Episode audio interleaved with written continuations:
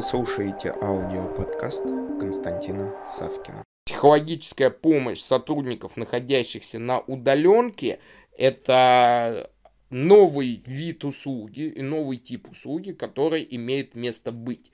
И если, допустим, я привык работать в абсолютно разных условиях, и в аэропорту, и в гостинице, и из дома, и из офиса, и из а, академии или из института, то многие люди в рамках своей работы в течение продолжительного периода времени ездили просто дом-офис, дом-офис, дом-офис, дом-офис.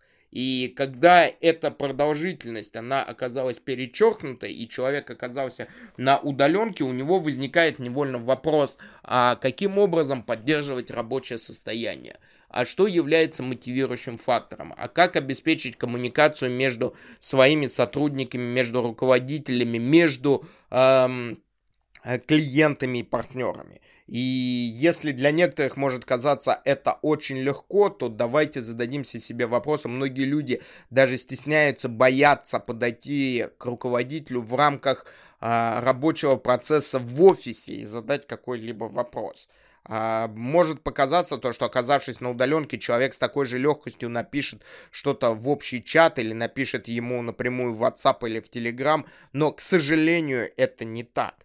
Потому что даже по вопросам проведения корпоративных каких-либо вебинаров или каких-либо совещаний, пока к человеку не обратишься тет-а-тет по имени, человек не будет высказывать свое мнение, не будет говорить э, то, что он думает и как он работает. Почему? Потому что начинает работать определенная замкнутость, начинает работать формирование совершенно другого стиля взаимодействия между людьми, находящимися на удаленной работе. И легко, конечно, говорить то, что вот IT-компании или IT-отделы перешли на удаленную работу. Это, безусловно, это легко, потому что люди и до этого отлично коммуницировали и в различных программах, которые обеспечивают командную работу, и в различных мессенджерах. Это был их стиль работы, к которому они привыкли. Но те сотрудники, которые работали в офисе и которые не рассматривали удаленную работу как свою основную работу,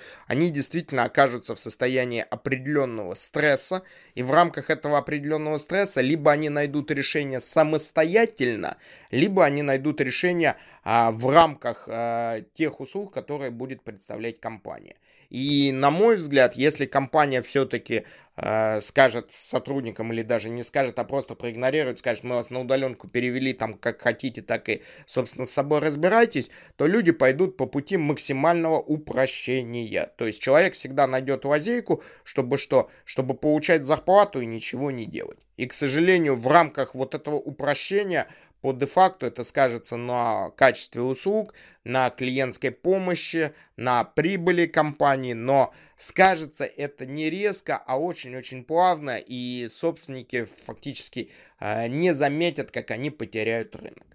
Это одна сторона медали. Вторая сторона медали. А, многие сотрудники, которые, оказавшись в таком стрессе, они начнут искать...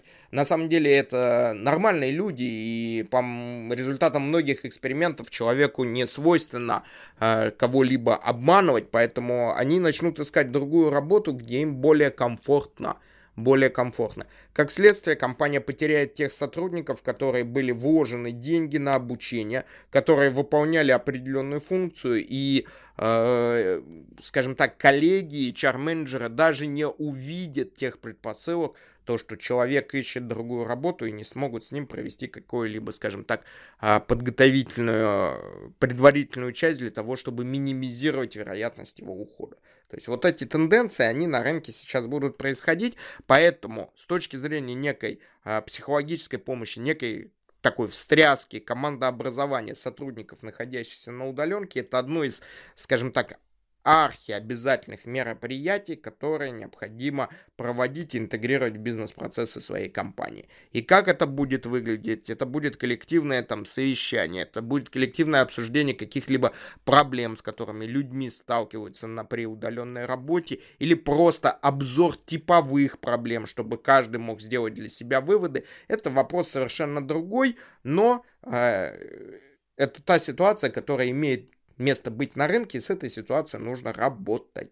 работать. Вот как работает ваша компания или ваш бизнес, это совершенно другой вопрос, опять же, поэтому просьба подумать и просьба откомментировать.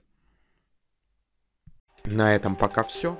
Слушайте мои другие аудиоподкасты, которые вы можете легко найти, введя в Google или Яндекс запрос «Константин Савкин». Также не забудьте поставить лайк и написать свои комментарии по услышанной информации. Мне будет очень приятно. Благодарю вас.